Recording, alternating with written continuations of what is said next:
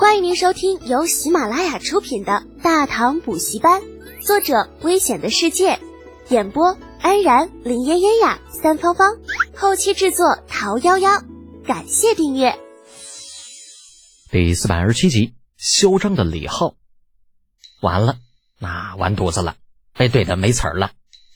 慕容孝俊原本就是靠着两膀子力气吃饭的，脖子上虽然说有个大脑袋，但是里边却嗯没有装脑子。如今唯一的倚仗被铁柱给镇压了，连说话的力气都给压没了。怎么不说话了，小子？铁柱见他不说话，咧嘴一笑，就突然间想起几天前少爷的一句话来，他那话说的挺有意思的。于是他把刀一横。是你太飘了，还是老子提不动刀了？噗嗤一下，张楚墨没忍住，直接笑翻了，拉着身边的苏烈道：“哎，老苏啊，你别说，就这个铁憨憨这话还真用对地方了。”慕容孝俊差点被气了个半死，瞪着一脸无所谓的铁柱，就犹豫着要不要上去拼命。嗯，那那啊，福顺见气氛陷入了僵局，苦笑着上前打起了圆场。好了，慕容将军，把兵器收起来吧。铁将军在跟你开玩笑呢，不要放在心上。李浩也同时开口：“柱子，回来吧。”那还好。福顺见状松了一口气，善意的对李浩点点头。慕容孝俊也是暗自松了一口气，把头一扬，正想说点场面话呢，却听李浩继续说道：“不要吓倒慕容将军。”我尼玛！这说的是人话吗？老子胆子就那么小，会被一个憨憨给吓倒？那明明是老子给我家王子殿下面子，不想跟那个憨憨一般见识，以大欺小。哎，对，都是这样。不搭理李浩，慕容孝俊冷着脸，假装没有听到李浩说的啥，侧身让开王宫正门。另有其他的礼仪官马上示意乐队奏乐。这大唐来的使节，那分明就是没事找事，还是不要理他的好。迎接仪式进行的很热闹，除了慕容孝俊有些不大高兴之外，福顺笑得很开心，带着李浩、苏烈、长孙冲等人进入了王宫。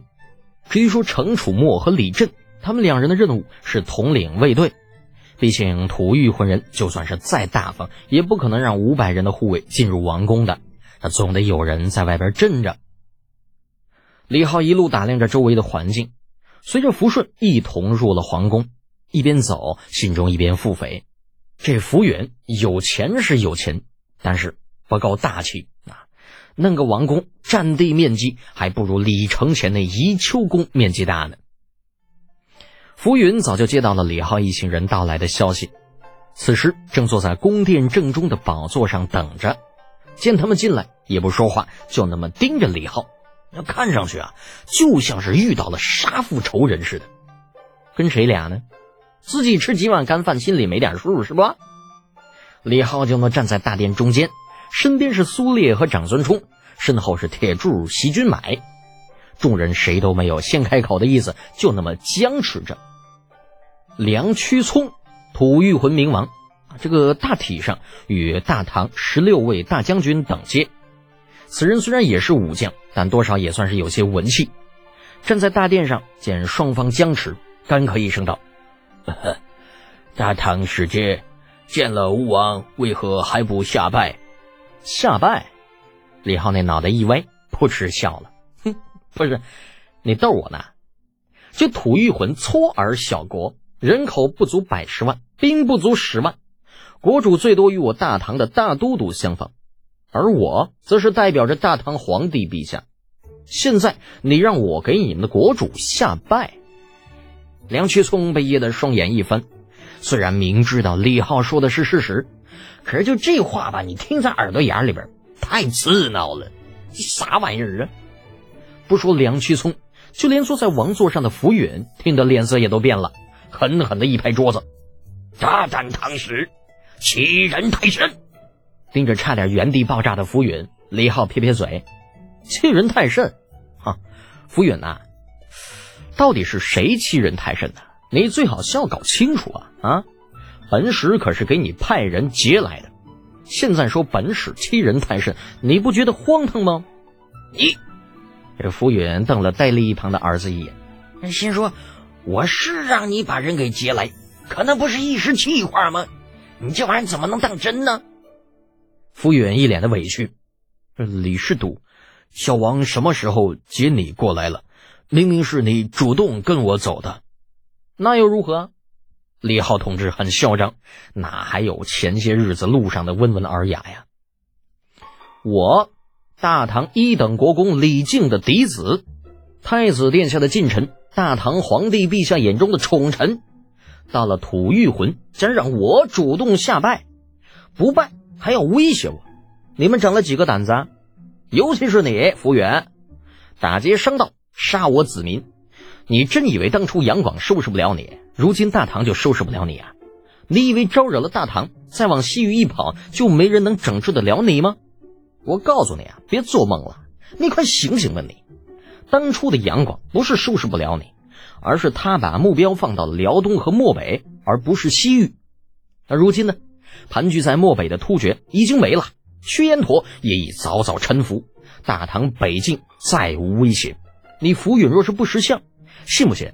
半月之内便有大军前来讨伐呀！浮云听完这话，气得脸色铁青，这这这喘的跟那个大机箱似的，呼哧呼哧的。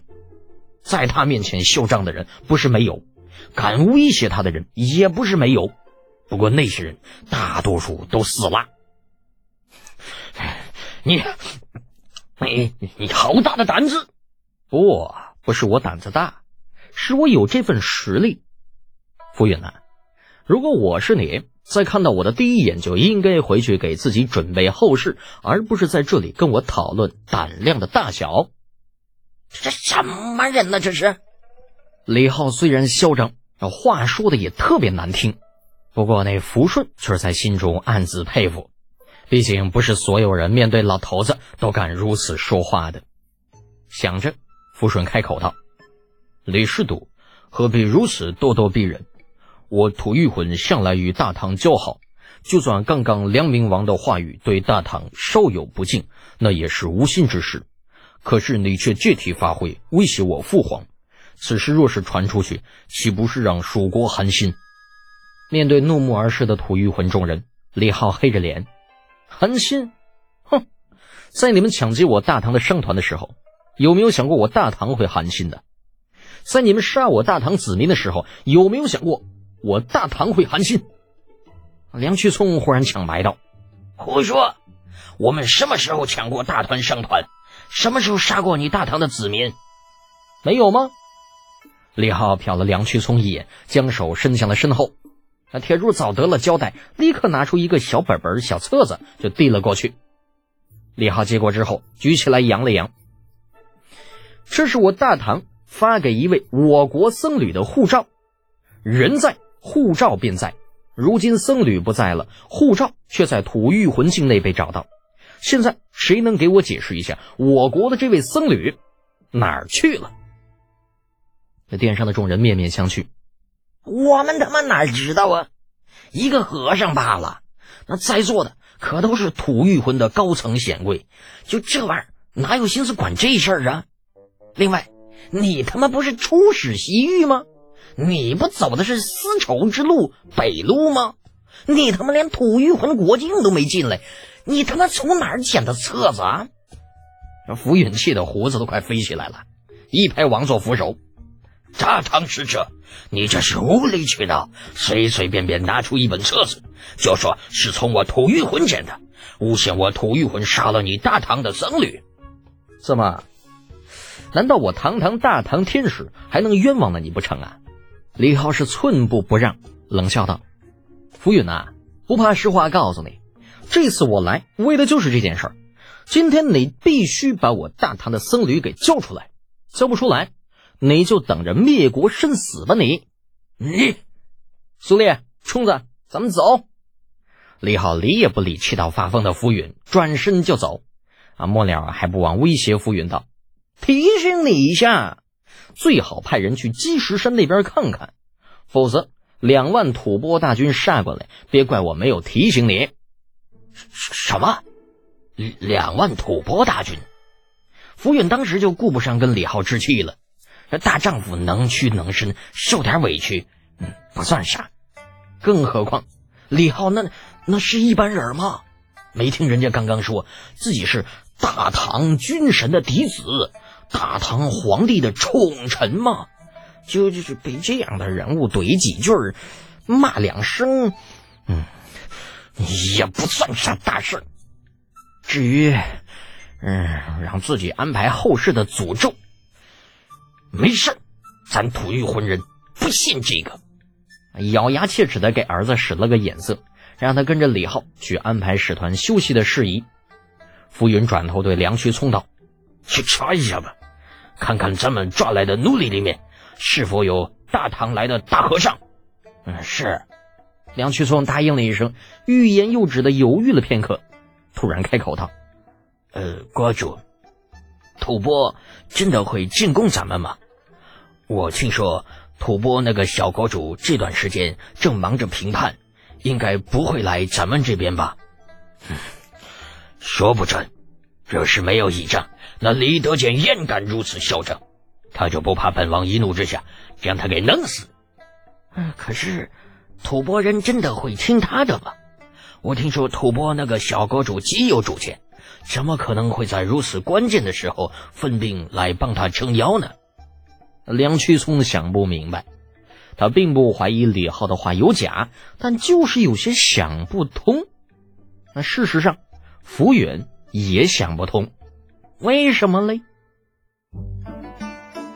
听众朋友，本集已播讲完毕，请订阅专辑，下集精彩继续哦。